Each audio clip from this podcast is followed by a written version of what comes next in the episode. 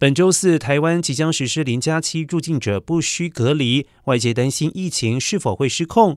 对此，指挥中心发言人庄人祥表示，目前单至境外移入个案在一百例上下，而且境内变异株和国外差不多。